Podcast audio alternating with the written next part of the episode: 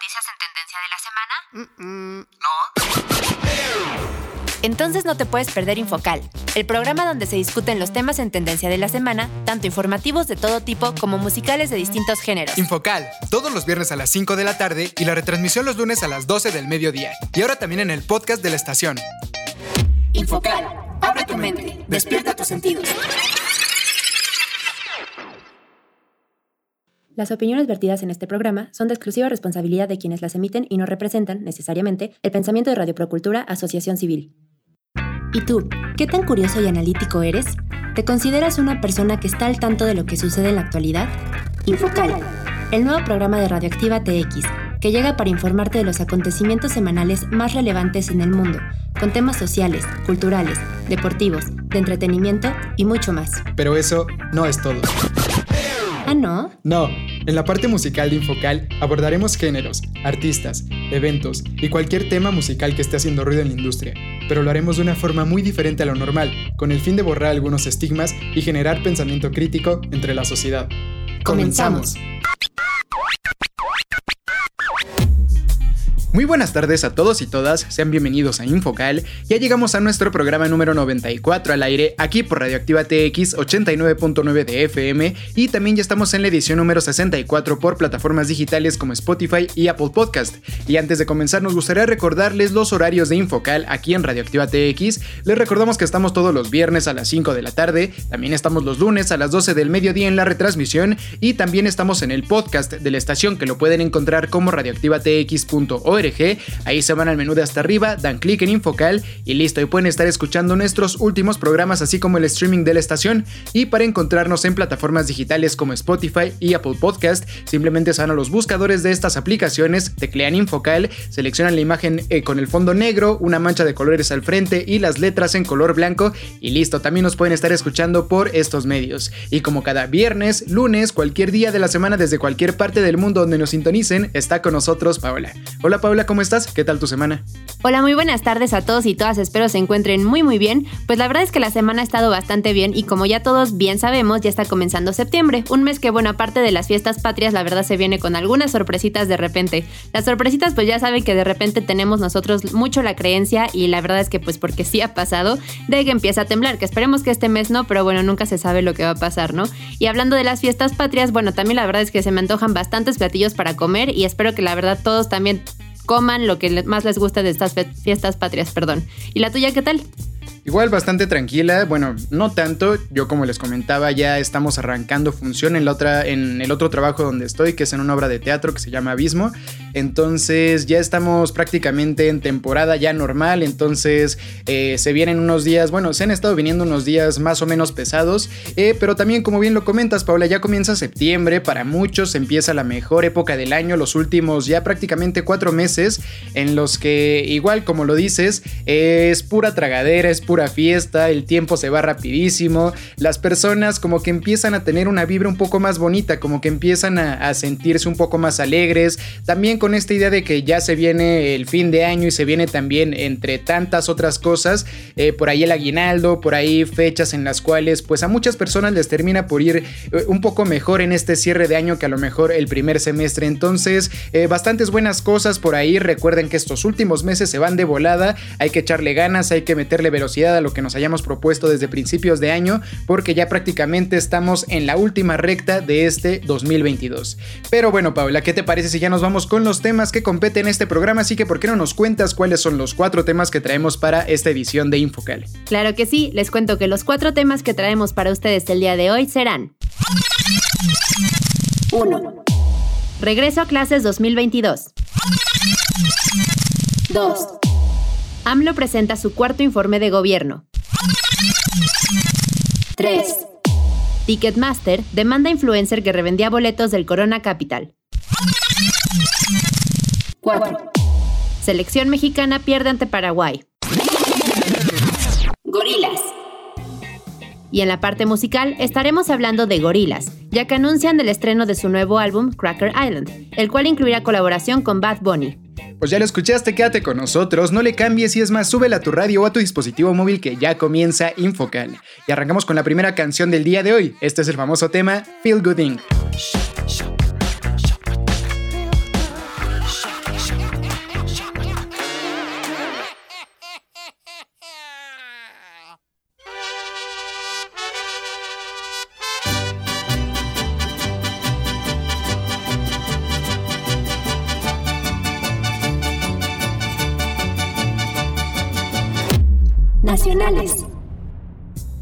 Regreso a clases 2022.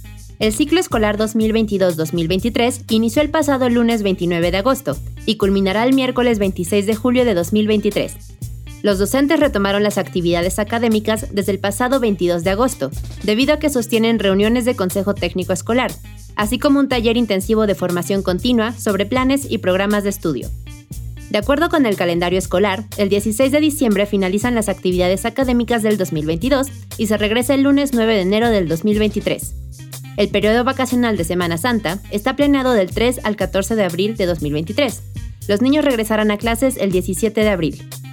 El primer puente del ciclo escolar será el próximo viernes 16 de septiembre, en conmemoración al Día de la Independencia de México. Por ello, de acuerdo con el calendario de la Secretaría de Educación Pública, los alumnos de educación básica retomarán clases hasta el lunes 19 de septiembre. De acuerdo con el calendario de la SEP, los siguientes puentes se darán en estas fechas. El viernes 28 de octubre, los alumnos no tendrán clases debido al Consejo Técnico Escolar y el taller intensivo de formación continua para docentes nuevos, planes y programas de estudio. Miércoles 2 de noviembre, el Día de Muertos. Del viernes 18 al lunes 21 de noviembre. El día 18 está marcado como descarga administrativa, por lo que los alumnos no tendrán clases. El lunes será de descanso por la celebración de la Revolución Mexicana. Por otro lado, las vacaciones decembrinas darán inicio el 16 de diciembre y concluyen el 30 de diciembre. No obstante, los alumnos tendrán una semana más de descanso debido a que los profesores tendrán un taller intensivo de formación continua sobre el nuevo plan y programas de estudio de educación básica, del 2 al 6 de enero. En cuanto al nuevo esquema escolar, el Marco Curricular y Plan de Estudios 2022 de Educación Básica Mexicana indica que, como parte de los aspectos de transformación curricular, el programa quedará dividido en seis fases, en las cuales se dividirán a los alumnos por edad, quedando de la siguiente manera. Fase 1. Educación inicial, dedicada a niños y niñas de 0 a 3 años de edad. Fase 2. Educación preescolar, para alumnos y alumnas de 3 a 6 años de edad.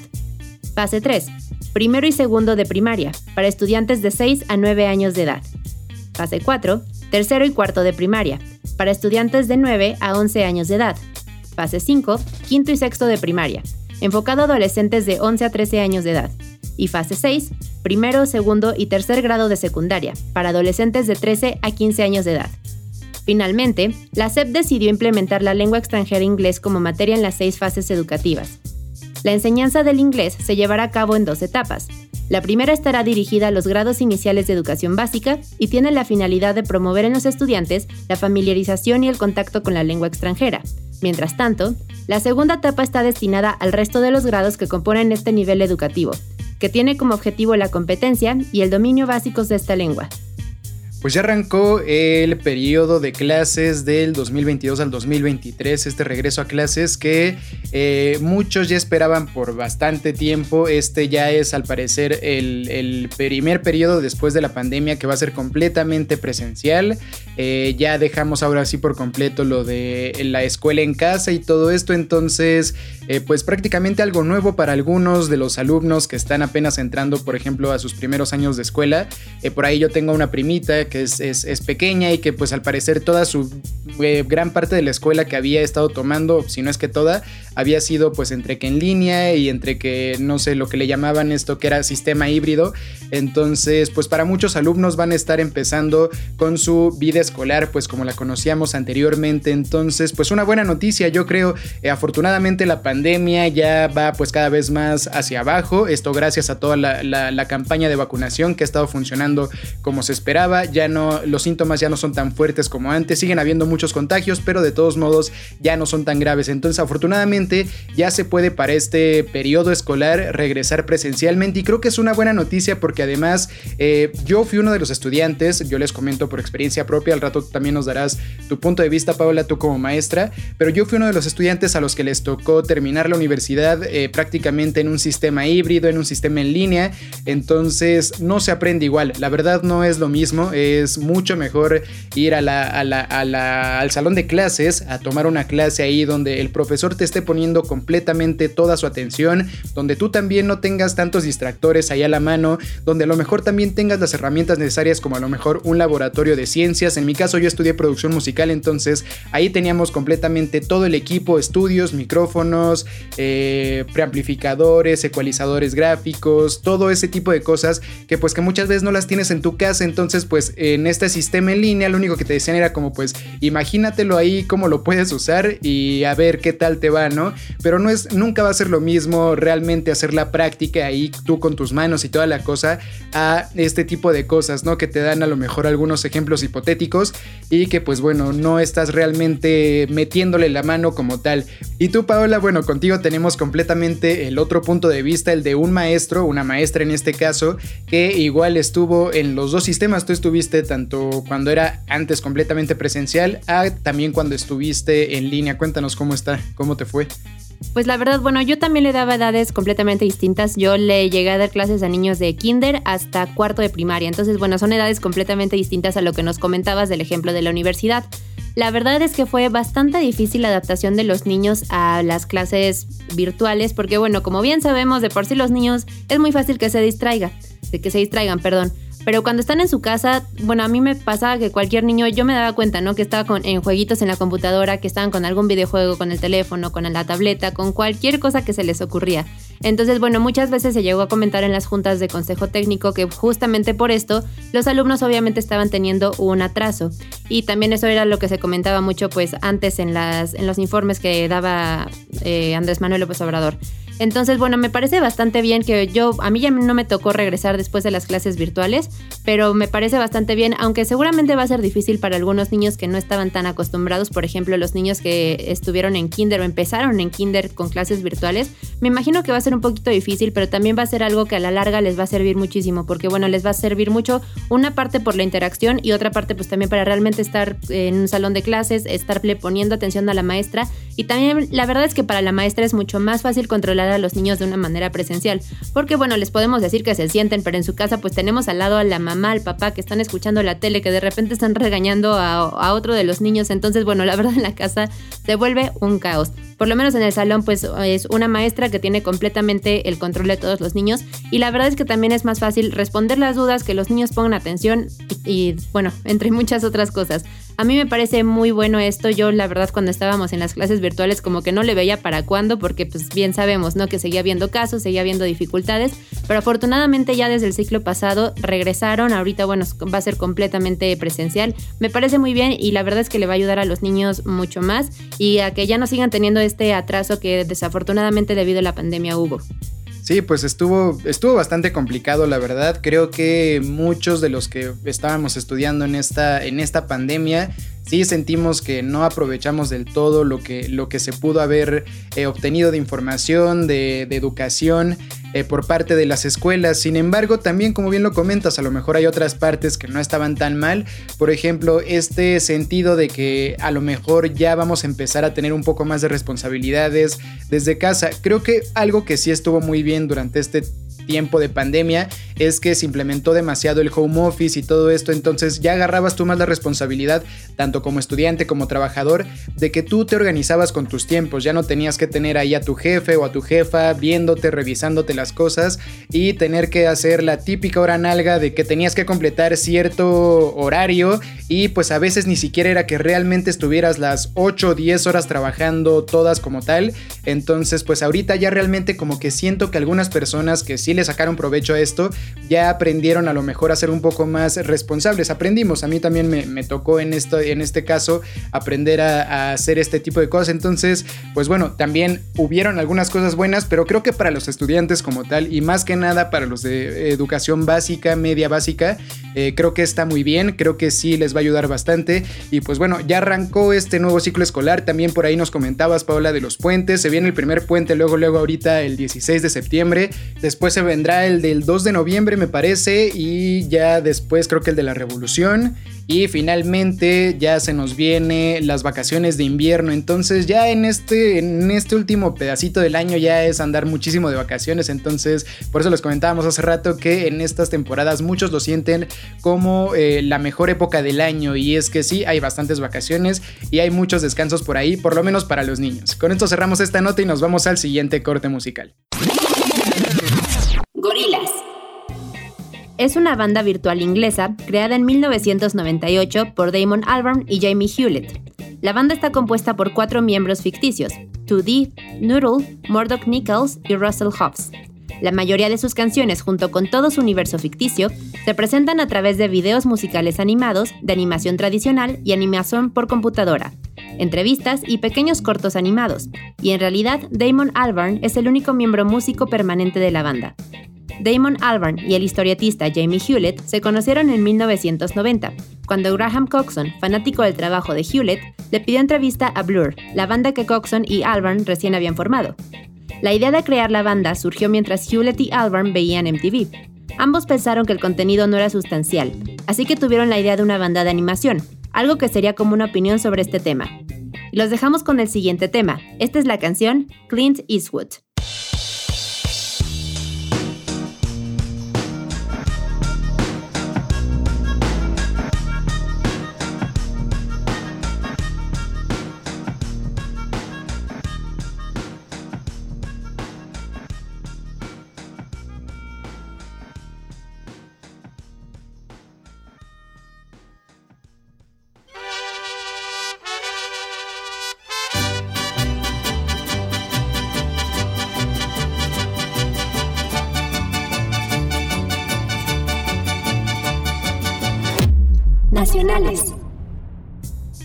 AMLO presenta su cuarto informe de gobierno.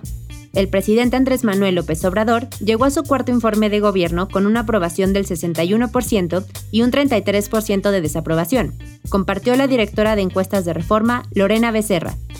La especialista en encuestas afirmó que a pesar de la aprobación, hay temas de preocupación para la ciudadanía, sobre todo en inseguridad y economía, donde los problemas se han duplicado a nivel nacional desde la llegada de la 4T, señaló que la aprobación a la persona no necesariamente es a su administración. Sin embargo, la gente principalmente de clase baja tiene buena percepción de la distribución de beneficios directos, educación y salud. Por otra parte, mencionó que un porcentaje de la población que está muy molesta es el segmento de los más escolarizados, que apoyó en una proporción casi de 5 al 1% al presidente al inicio de su mandato, y que hoy lo han abandonado, así como parte de la población de clase media, que sienten que ahora están peor que antes de que llegara el presidente. No obstante, dijo, creo que el presidente no va a padecer de aquí al resto de su administración. Lo que estamos viendo de cara al 2024 significaría una potencial ventaja de Morena y sus corcholatas para la elección presidencial. En tanto la oposición no parece reconstruirse, concluyó. Pues así va a cuatro años del mandato de Andrés Manuel López Obrador, eh, más o menos la popularidad o la aceptación de este señor que arrancó con bastantes puntos más de los que tiene ahorita. Y es que creo que sí han habido algunas cosas en las cuales no, no ha cumplido 100% lo que ha prometido y en algunas otras también se ha equivocado bastante, bastante feo. Eh, creo que una de las principales cosas que se le critican a Andrés Manuel, como lo comentas bien en la nota, Paula, es la cuestión de la inseguridad, esta estrategia de abrazo no balazos, creo que es una de las, de las estrategias, creo que más, no sé si llamar absurdas que puede haber, eh, cuando vemos que pues los delincuentes no le dan abrazos a las personas, ni tampoco a los policías, ni tampoco a los militares, y Andrés Manuel pues sí prácticamente ha estado pues liberando gente, recordemos la vez esta que pasó con lo de Ovidio Guzmán, que pues se le fueron a las balas al ejército y al pueblo mexicano, y Andrés Manuel fue quien dio la, la orden de que lo liberara, ¿no? Entonces, vamos, sí han habido bastantes cosas que están medio mal en cuanto al tema de inseguridad. Hace algunos, algunas semanas eh, estaban pues casi casi semana tras semana incendiando diferentes estados de la República Mexicana. Esto porque pues de repente capturaban algún, algún capo de la delincuencia y pues como veían que si hacían esto de andarles incendiando se los iban a soltar, pues prácticamente le estaban agarrando la medida al gobierno mexicano. Entonces este tema pues sí está medio mal. En cuanto al tema de la economía, Ha estado eh, con altos y bajos. Últimamente, bueno, más bien en los últimos días eh, tuvo un aumento en el PIB la República Mexicana, pero esto gracias a la unión de Televisa y Univisión que después de esta unión pues entraron un montón de ingresos, bueno, de, acciones a estas empresas que pues le entraron también como dinero hacia México y también con la nueva actualización de Aeroméxico, de esta empresa de aviación. Entonces a fin de cuentas no es tanto por eh, decisiones o por cuestiones del gobierno, más que nada es pues porque otras empresas mexicanas han estado haciendo las cosas eh, pues bien y pues gracias a esto es que la economía no va tan mal, sin embargo pues sí el ha, pues por diferentes decisiones que ha tomado como tratar de encapsular muchísimo al país, sí ha alejado un poco la inversión extranjera. Por ahí tenemos el caso de, lo de la reforma eléctrica con que le dio todo a la CFE. Entonces, pues bueno, ya veremos a los siguientes dos años que quedan, a ver qué tan bien o qué tan mal le va a Morena. Algo que sí yo no estoy de acuerdo es con este tema de las corcholatas. No sé si ustedes por ahí sepan qué son las corcholatas, eh, creo que está ya bastante claro para muchos, pero para los que no, las corcholatas, así, así les dice dice el propio Andrés Manuel López Obrador a los candidatos que él sabe que va a poner para su partido Morena. O sea, él mismo está diciendo que son sus corcholatas. Creo que esto es una falta de respeto completamente para los políticos que estén en, pues no sé, en pos de eh, ser los candidatos a ser presidenciables. Eh, creo que sí es una falta de respeto y una falta de respeto grave. Y también que los políticos estén dejando, pues que les falta el respeto su jefe, pues creo que no es tan correcto. Pero bueno, eh, ahí está el tema también de sus corcholatas. Se dice por ahí que los dos más fuertes que se vienen son Claudia Sheinbaum y Marcelo Ebrard. Y ya veremos para el 2024 cuál de los dos se queda con la candidatura por parte del partido Morena. Con esto cerramos esta nota y nos vamos al siguiente corte musical. Gorilas. La crítica generalmente ha descrito la música de Gorilas como rock alternativo, hip hop, electrónica, pop, hip hop alternativo, rap rock, indie rock, new wave, funk y world beat. La estética de la banda y su enfoque general han sido descritos como postmoderno. De acuerdo a AllMusic, un portal web de música, Gorillaz hace una mezcla de Britpop y hip hop, mientras que The Guardian, un periódico británico, describe la banda como un híbrido entre dove, hip hop, lo-fi indie y música del mundo. Y los dejamos con la siguiente canción. Este es el tema On Melancholy Hill.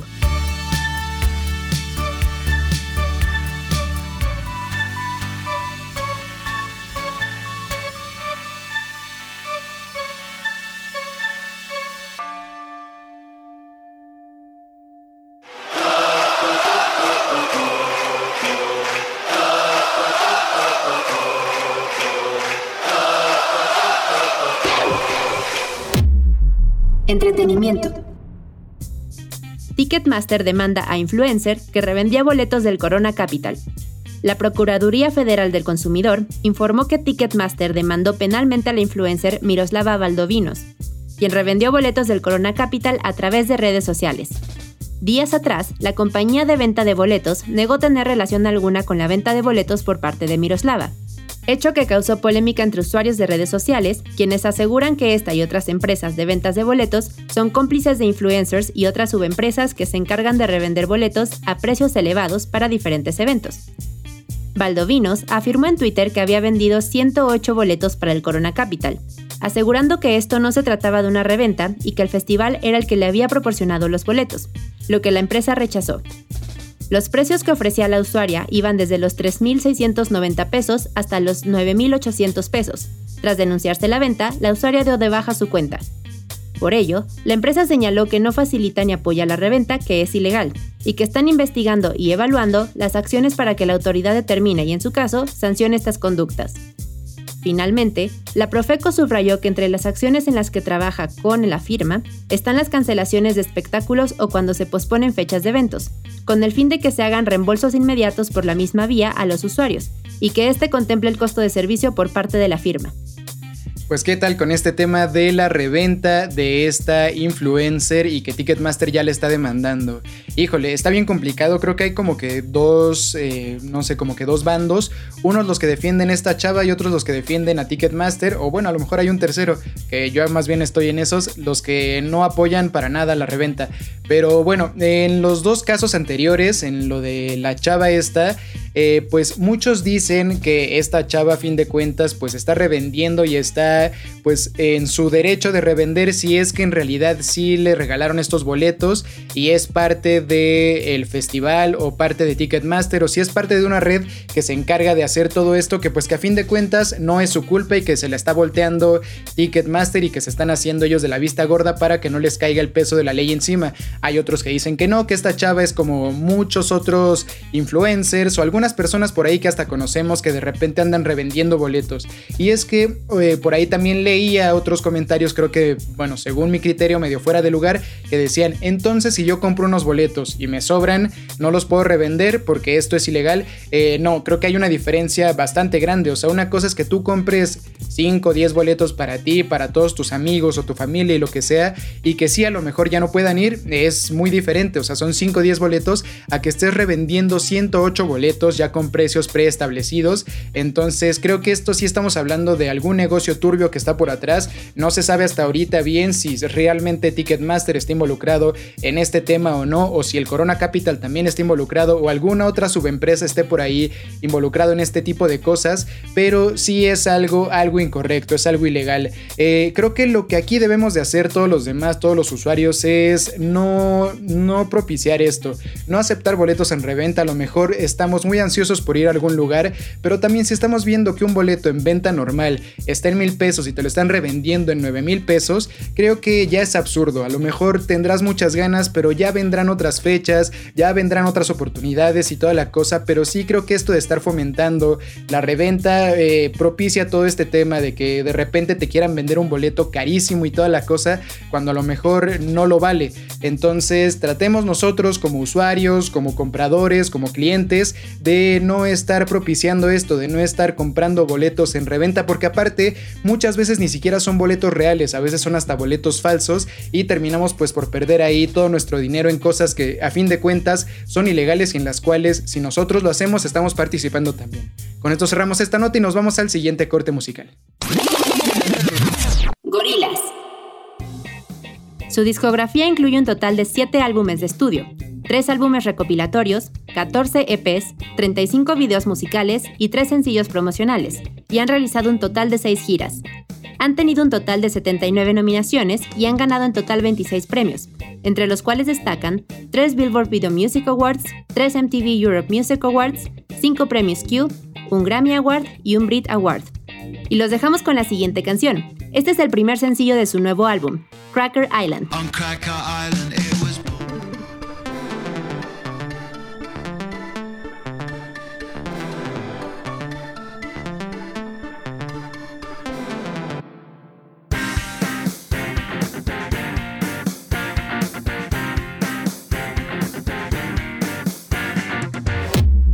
Deportivos. La selección mexicana pierde ante Paraguay. Híjole, pues un resultado bastante malo para la selección mexicana que ya estamos como a dos meses y medio por ahí de arrancar el mundial y creo que no es posible que México esté perdiendo contra un equipo que ni siquiera se clasificó a la justa mundialista que se va a jugar en Qatar. Y pues bueno, eh, a lo mejor el partido sí fue dominado completamente por la selección mexicana y a lo mejor no estaban los europeos y toda la cosa, sin embargo, creo que no es posible que con un grupo que a lo mejor es la selección B, de todos modos no le podamos competir a una selección como Paraguay, sin demeritar a sus jugadores que tienen excelentes jugadores que están jugando actualmente en nuestra liga, pero sí creo que debería de un poco más marcado la diferencia de, una selección y otra, que se supone que una sí va al Mundial, la selección mexicana, y la selección de Paraguay que pues que no estuvo ni cerca de clasificarse.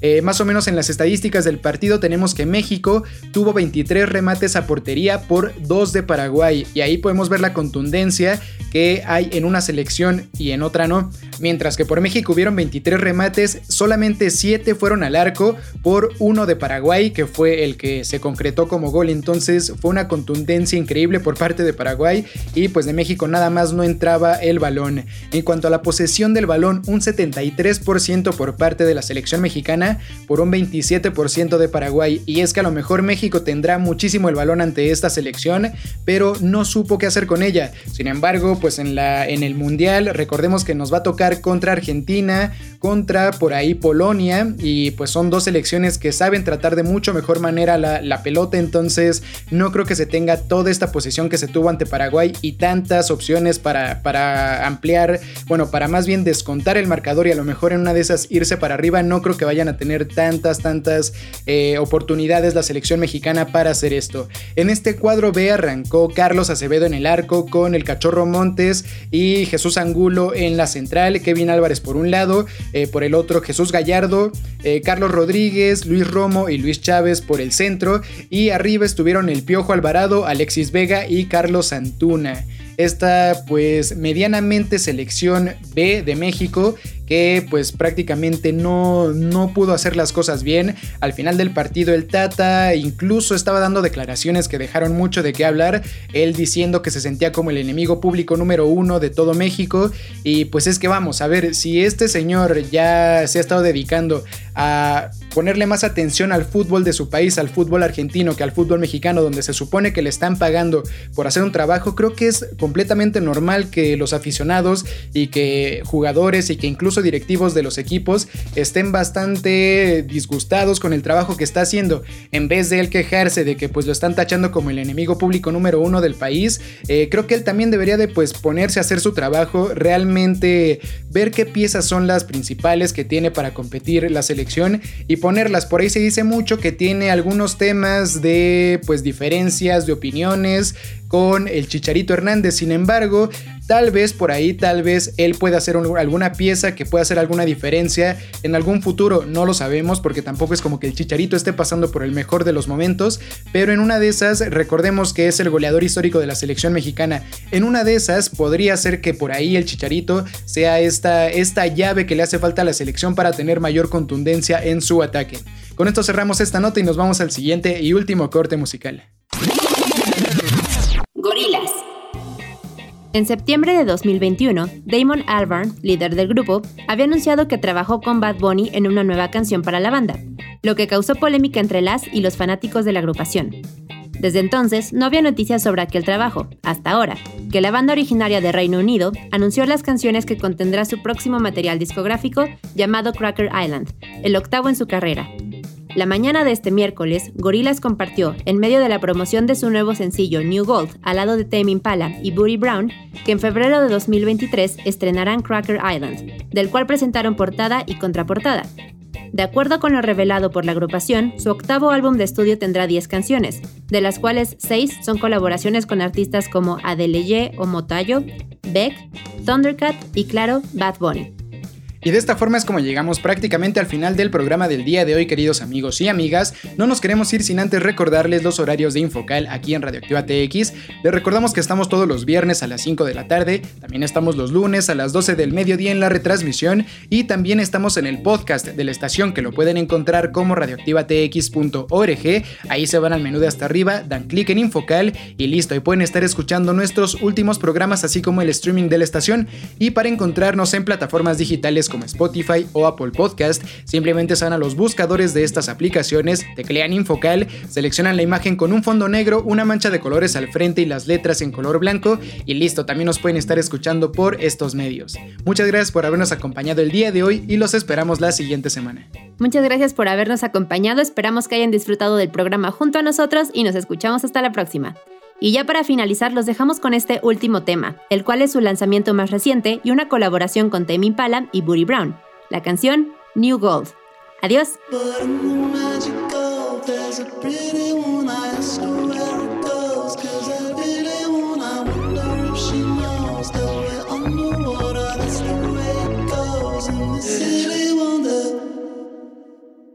Infocal, abre tu mente, despierta tus sentidos.